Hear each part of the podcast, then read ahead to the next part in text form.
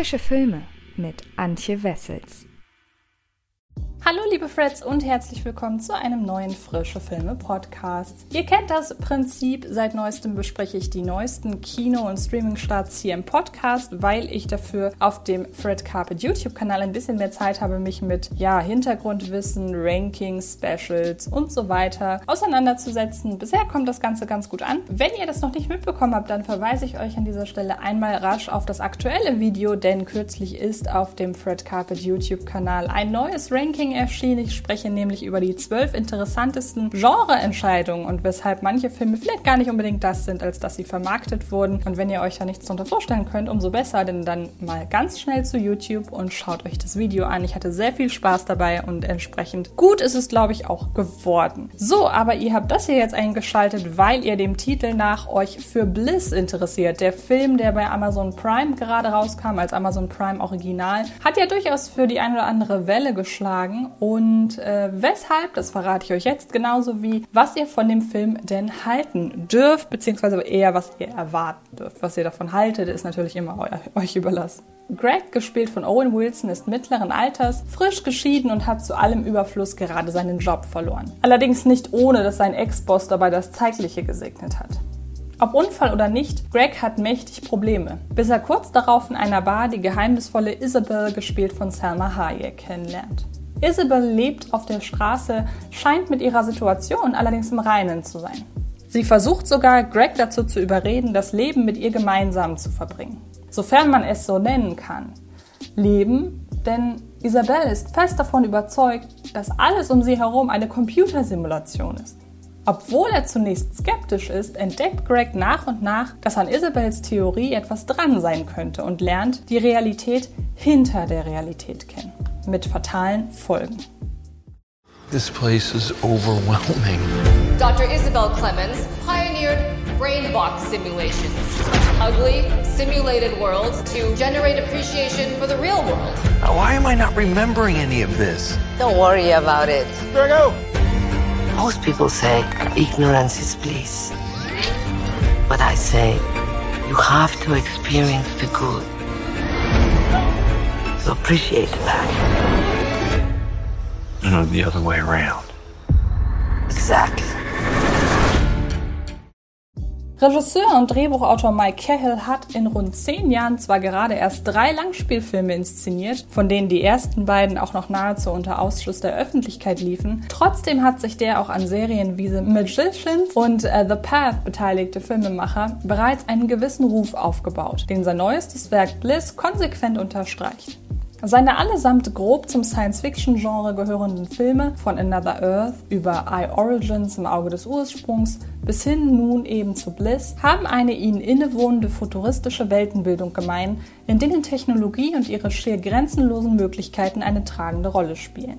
Gleichsam setzen sich seine Zukunftsvisionen immer auch mit zutiefst menschlichen Emotionen auseinander und verhandeln Themen wie Trauerbewältigung, Religion und Wissenschaft sowie existenzielle Grundfragen. Wer bin ich, was bin ich und warum? Man könnte Cahill dahingehend einen Mangel an Kreativität vorwerfen, als dass er seinem Stil in Bliss einmal mehr treu bleibt. Und tatsächlich hat er seinem bisherigen Leitmotiv diesmal kaum Neues hinzuzufügen. Dafür ist sein Bliss längst nicht so sperrig wie seine vorherigen Filme, was ihn jedoch nicht zwingend zu einfacher Kost macht. Innerhalb von gerade einmal zwei Jahren ist Mike Cahills zwischen Sci-Fi, Dystopie, kohlrabenschwarzer Komödie und Drogendrama changierender Genremix bereits der zweite Film, der auf den Titel Bliss hört und der zudem das zentrale Thema Drogenmissbrauch hat. Joey Bakos gleichnamiges Fantasy-Filmfest-Highlight rückte eine freischaffende Malerin und partyfanate Rockerbraut in den Fokus, die sich den Glücksrausch, zu Englisch Bliss, ihres starken Kokainkonsums zunutze macht, um währenddessen bildgewaltige Meisterwerke zur Leinwand zu bringen. Mit ungemütlichem Ausgang, versteht sich. Auch Cahills Bliss trägt seinen Titel aufgrund des mit einem Drogenrausch einhergehenden Glücksgefühls, wenngleich das Glück in Glücksgefühl hier erst deutlich später zum Tragen kommt als im 2019er Bliss, der von einem manisch-depressiven Gefühlsauf und ab geprägt war. Mike Cahill dagegen schickt seinem Protagonisten Greg erst einmal durch die Hölle, bestehend aus Scheidung, Jobverlust und Vertuschung eines Todesfalls, ehe er die mysteriöse Isabel als vermeintlichen Heilsbringer auf dem filmischen Parkett platziert. Oder besser, ihre kleinen orangefarbenen Freunde, die sie kontinuierlich und betont harmlos als Kristalle bezeichnet, die aufgrund ihrer offensichtlich bewusstseinserweiternden Wirkung, Greg und Isabel haben nach der Einnahme der kleinen Steinchen plötzlich so etwas wie Superkräfte, aber klar eben jene Wirkung haben, die sonst nur Drogen erzielen können. Etwa die Hälfte der Laufzeit lässt Mike Cahill seine ZuschauerInnen im Unklaren darüber, was es mit Isabel, ihren Kristallen sowie ihrer Behauptung, alles um sie herum sei bloß eine Computersimulation, auf sich hat. Wenngleich der Auteur bereits in den ersten zehn Minuten des Films eine Kamerafahrt anordnet, die mit ihrem langen Fokus auf ein ganz bestimmtes Gebäude ein Foreshadowing der eher plumpen Sorte bildet. Wer hier genau hinschaut, für den fungiert diese Einstellung wie eine Art Wegweiser, der einen durch das inszenatorische Gestrüpp der kommenden eineinhalb Stunden führen kann. Und mit dem die Genreauslegung von Bliss auch wesentlich leichter fallen dürfte, sofern sie durch Mark Cahills Inszenierung nicht ohnehin offensichtlich genug ist.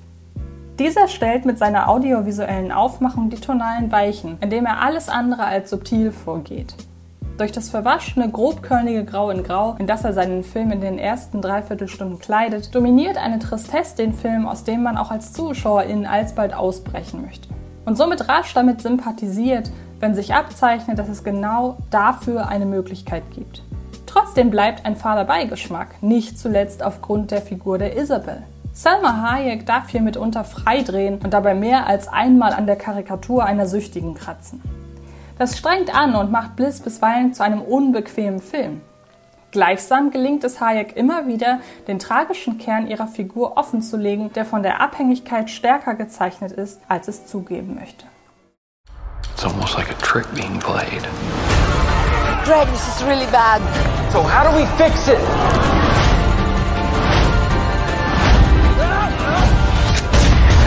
One of these days, you're going to have to choose between these worlds. It's amazing how easy humans can get used to even something spectacular.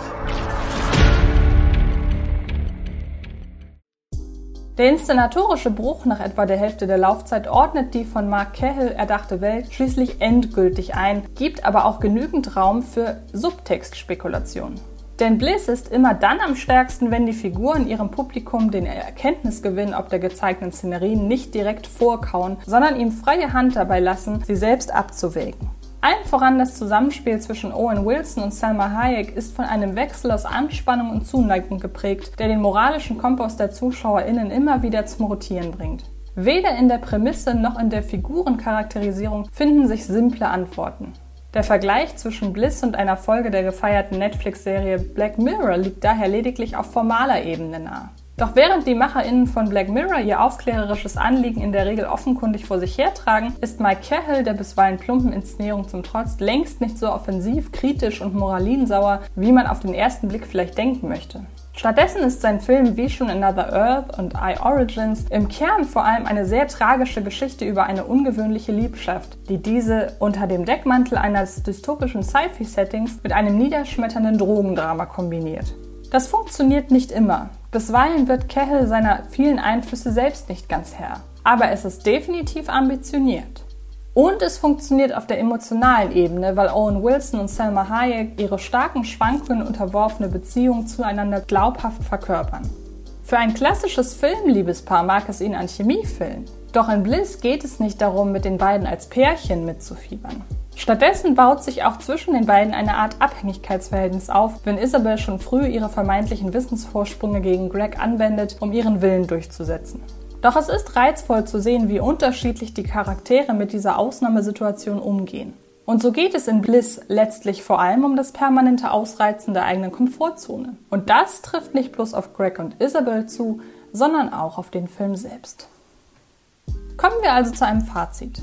Mike Cahill war schon mal besser drauf, doch sein neuester Film Bliss ist nicht völlig reizlos. Wie der Filmemacher hier versucht, einen Genremix aus Sci-Fi-Dystopie, Drogendrama und Liebesgeschichte zu stemmen, ist ambitioniert und funktioniert immer dann am besten, wenn dem Publikum genügend Mitdenkanstöße offen gelassen werden.